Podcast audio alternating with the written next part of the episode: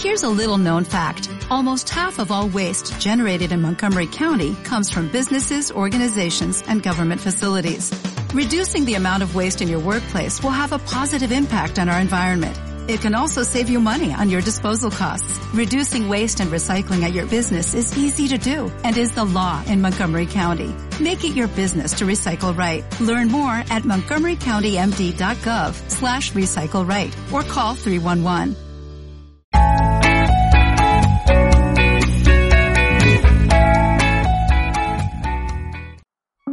Guerra y Paz, escrito por León Tolstoy. Primera parte. 1. Entonces, ¿qué, príncipe? Génova y Lucas se han convertido en nada más que propiedades de la familia Bonaparte. No, a partir de ahora le digo que si no me dice que estamos en guerra y si se permite atenuar todas las infamias y todas las atrocidades de este anticristo, pues segura estoy de que él es el anticristo. Ya no le conoceré, ya no le consideraré amigo mío, y ya no será mi fiel servidor como usted se llama a sí mismo. En fin, le saludo, le saludo. De sobra me doy cuenta de que lo estoy asustando. Siéntese y conversemos. La que así hablaba en julio del año 1805 era la conocida Ana Pavlovna Scherer, dama de honor y allegada de la emperatriz María Fedorovna, cuando salía al encuentro del solemne y majestuoso príncipe Vasili, el primero en llegar a su velada. Ana Pavlovna llevaba unos días acatarrada. Tenía gripe. Gripe era entonces una palabra nueva y de raro uso. Y esa era la causa por la que no cumplía con sus funciones y permanecía en casa. En las notitas que había distribuido por la mañana un criado de gala se podía leer sin distinción alguna. Si no tiene usted conde o príncipe nada mejor que hacer, y si el hecho de pasar la tarde con una pobre enferma no le asusta, estaría encantada de recibirle hoy entre las siete y las diez. Ana Schrerer. Qué duro ataque, contestó sin sentirse intimidado por tal recibimiento y sonriendo vagamente el príncipe, que había entrado con una expresión luminosa en su astuto rostro y vistiendo un uniforme cortesano bordado medias de seda, zapatos y cubierto de condecoraciones. Se expresaba en el correcto francés con el que no sólo hablaban, sino que incluso pensaban nuestros abuelos, y con esa entonación suave y protectora propia de un hombre relevante. Se acercó a Ana Pavlovna y la besó en la mano al tiempo que le presentaba la perfumada y resplandeciente blancura. Incluso entre los cabellos grises de su calva y se sentó tranquilamente en el diván. Antes de nada, dígame, ¿cómo se encuentra mi querida amiga? Tranquilice a su amigo, dijo él sin cambiar su tono de voz, que traslucía tras el empalago y el interés, la indiferencia e incluso la burla. ¿Cómo pretende que me encuentre bien mientras sufro interiormente?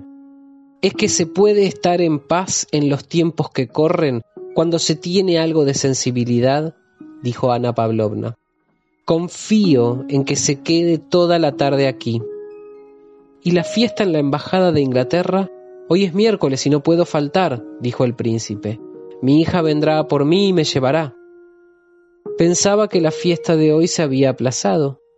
Le confieso que todas estas fiestas y fuegos artificiales se me están haciendo difíciles de soportar. Si hubieran sabido que eso era lo que usted quería, la fiesta se habría aplazado, dijo el príncipe, que regularmente como un reloj de cuerda decía cosas que ni siquiera él mismo pretendía que se creyeran. No me atormente. Bueno, entonces, ¿qué es lo que se ha decidido con motivo del despacho de Novosiltsev? Usted conoce el caso. ¿Qué le puedo decir? dijo el príncipe Vasili fría y tediosamente. ¿Qué han decidido? Han decidido que Bonaparte ha quemado sus naves y parece ser que nosotros estamos a punto de quemar las nuestras. El príncipe Vasili hablará tanto de cosas inteligentes como de banalidades. con palabras indiferentes o animadas, las decía con tal tono que parecía haberlas repetido mil veces, como un actor representando una antigua obra, como si las palabras no provinieran de su entendimiento y como si el que las dijera no fuera una mente, un corazón, sino una memoria con labios. Ana Pavlovna Scherer, por el contrario, a pesar de sus cuarenta años, estaba llena de una animación y un ímpetu que con la práctica casi había conseguido mantener dentro de los límites de lo adecuado y la premeditación. A cada minuto estaba preparada para decir algo excesivo, pero aunque estuviera a punto de desbordarla, ese exceso no lograba abrirse camino. No era agraciada, pero el entusiasmo característico de su mirada y la animación de su sonrisa que expresaban su pasión por lo ideal le otorgaban lo que solemos llamar interés. Por las palabras y la expresión del príncipe Vasili se evidenciaba que en el círculo en el que ambos se movían ya hacía tiempo que había establecido el reconocimiento general de Ana Pavlovna como una apasionada, agradable y bondadosa patriota que en ocasiones se inmiscuía en asuntos ajenos y que con frecuencia llegaba a extremos, pero que agradaba por la sinceridad y la vehemencia de sus sentimientos. Ese entusiasmo suyo le había hecho muy popular e incluso cuando no tenía ganas de serlo. Para no frustrar la animación de la gente que la conocía, se volvía entusiasta. La sonrisa contenida que jugueteaba en el rostro de Ana Pavlovna, a pesar de no ir acorde con sus decrépitos rasgos, expresaba, como en los niños malcriados, un total conocimiento de su encantador defecto que no quería, no podía y no creía necesario enmendar. El contenido del despacho de Novosiltsev, que había partido a París para mantener conversaciones sobre la guerra, era el siguiente. En cuanto hubo llegado a Berlín, Novosiltsev tuvo conocimiento de que Bonaparte había promulgado un decreto sobre la anexión de la República Genovesa al Imperio francés, al mismo tiempo que expresaba su deseo de firmar la paz con Inglaterra por mediación de Rusia. Novosiltsev se detuvo en Berlín y presumiendo que con un esfuerzo tal Bonaparte podía cambiar la intención del emperador, se dirigió a su Majestad con la intención de pedir permiso para partir hacia París o saber si bien, al contrario, debía regresar. La respuesta para Novosiltsev ya estaba preparada y debía ser enviada al día siguiente. La toma de Génova era el pretexto ansiado para una guerra para la cual la opinión de la corte estaba aún menos preparada que el ejército. En la respuesta se decía, no queremos mantener conversaciones con un hombre que, declarando su deseo de paz, continúa con su invasión. Estas eran las noticias más frescas del día. Era evidente que el príncipe conocía todos estos detalles de fuentes fiables y se los transmitía jocosamente a la dama de honor. Bueno, ¿a dónde nos conducirían estas conversaciones? dijo Ana Pavlovna en francés, el idioma en el que había transcurrido toda la conversación. ¿Y para qué todas estas conversaciones? No con conversaciones, sino pagando con su muerte, el infame podrá resarcir la muerte del mártir, dijo ella, haciendo vibrar las fosas nasales, dándose la vuelta en el diván e inmediatamente después sonriendo. Qué sanguinaria es usted, querida mía. En política no se actúa como en sociedad. Hay que tomar precauciones, dijo el príncipe Basili con su triste sonrisa que era totalmente artificial, pero que repetida ya durante treinta años se había acomodado de tal modo al viejo rostro del príncipe que parecía a la vez fingida y familiar. ¿Ha recibido carta de los suyos? añadió él, sin considerar a la dama de honor lo suficientemente seria para mantener una conversación sobre política e intentando reconducir la conversación hacia otro tema. Pero ¿a dónde nos llevarán estas conversaciones? Continuó preguntándole a Ana Pavlovna sin someterse. Quizá a conocer la opinión de Austria, a la que usted tanto ama, dijo él, provocando a Ana Pavlovna y sin querer abandonar el tono jocoso de la conversación. Ana Pavlovna se exaltó. Ah, no me hable usted a favor de Austria. No comprendo nada. Es posible que Austria nunca haya querido ni quiera la guerra. nos está traicionando. Solo Rusia habrá de ser la salvadora de Europa. Nuestro protector conoce su elevado destino y cumplirá con él. Solo en eso creo. A nuestro bondadoso y admirable emperador le corresponde jugar un gran papel en el mundo y es tan digno y tan bueno que Dios no lo abandonará. Y él podrá cumplir con su destino de destruir la revolución, que ahora es aún más terrible en la persona de ese asesino y criminal. Nosotros solo habremos de vengar la sangre de los justos. Y le pregunto, ¿con quién podemos contar? Inglaterra, con su espíritu comercial, no comprende ni podrá comprender nunca el elevado espíritu del emperador Alejandro. Novosiltsev se ha negado a abandonar Malta. Quiere conocer la verdadera intención de nuestras acciones. ¿Qué le ha dicho a Novosiltsev? Nada. Nada. No han entendido. No pueden entender el sacrificio de nuestro emperador, que nada quiere para sí mismo y todo lo quiere para el bien mundial. ¿Qué han prometido? Nada y lo que prometen ni siquiera lo cumplen. Prusia ya ha declarado que Bonaparte es invencible y que ni toda Europa puede hacer nada contra él. No creo una sola palabra ni de Hardenberg ni de Haupitz.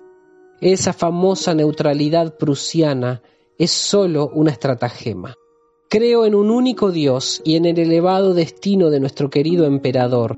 Él salvará Europa se detuvo de pronto, sonriendo ante su propio apasionamiento. Opino, dijo el príncipe sonriendo, que si la hubieran mandado a usted en lugar de a nuestro querido Witzenkerod, hubiera conseguido con su ímpetu el acuerdo del rey de Prusia. Así es usted de persuasiva. ¿No me ofrece un té?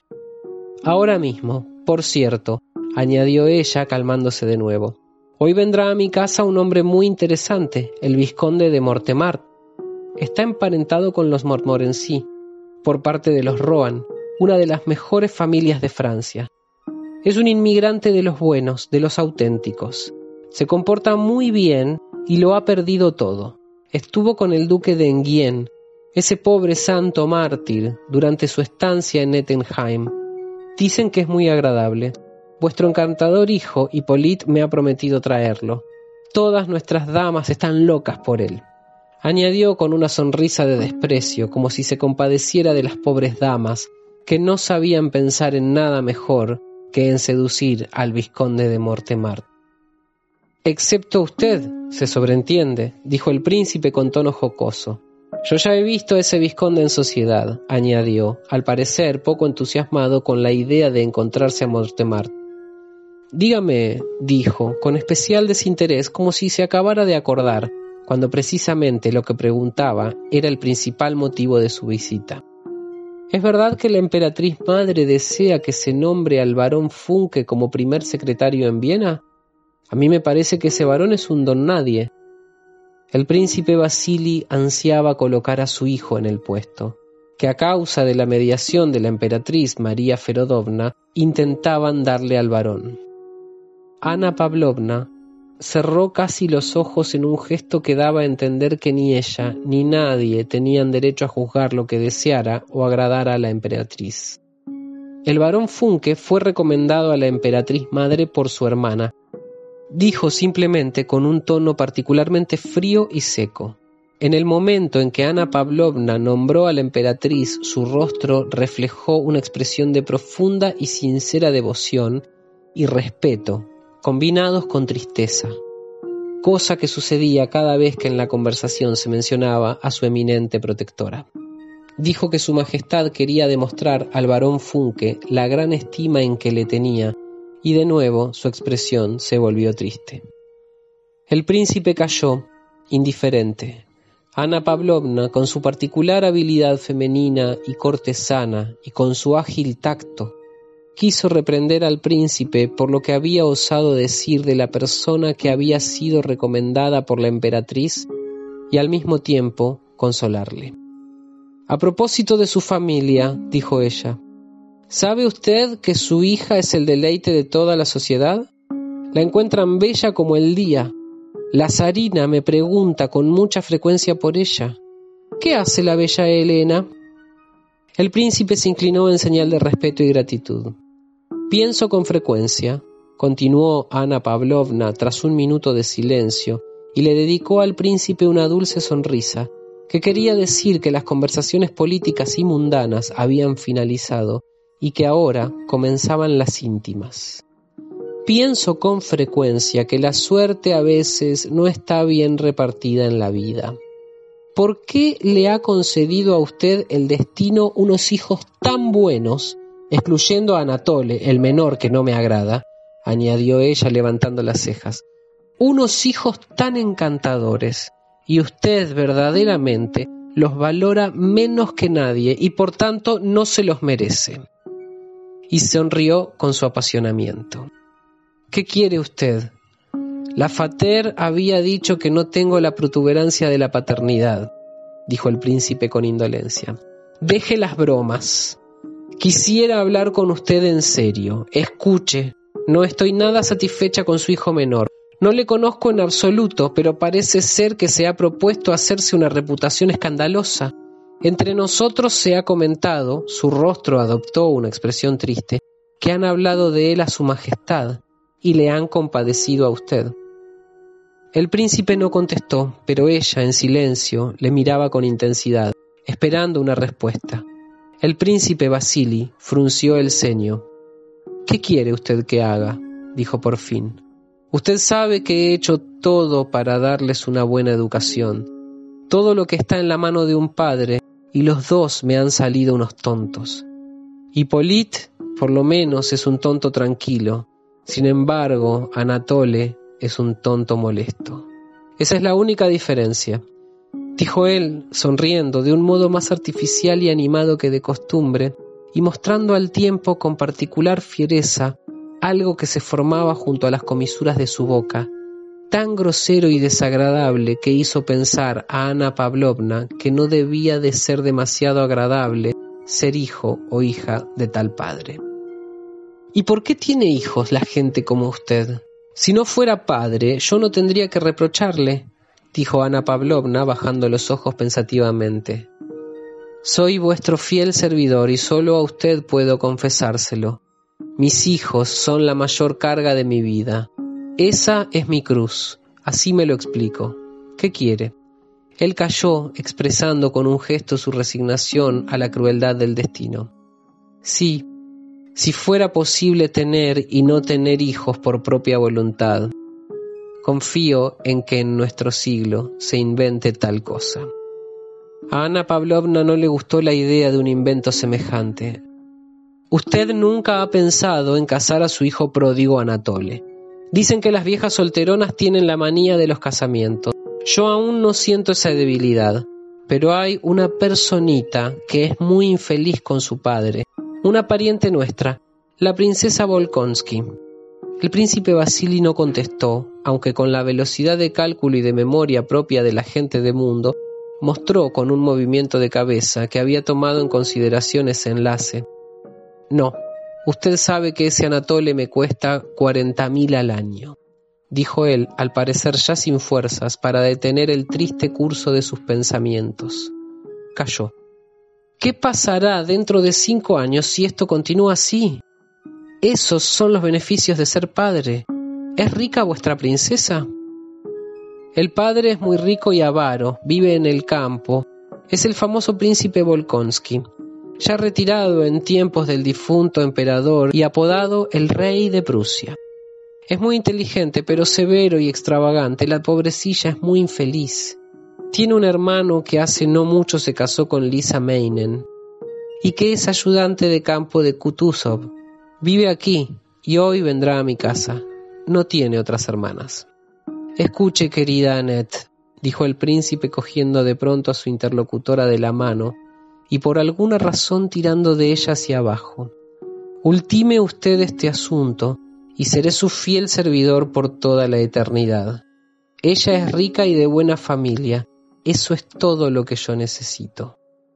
Y con los desenvueltos, familiares y graciosos ademanes que le caracterizaban, tomó su mano, se la besó y a continuación la sacudió. Se reclinó en el sillón y miró hacia el lado opuesto. Espere, dijo Ana Pavlovna reflexionando. Hoy mismo hablaré con Lisa. la esposa del joven Volkonsky, y puede ser que arreglemos el asunto. Empezaré el aprendizaje de solterona casamentera con su familia.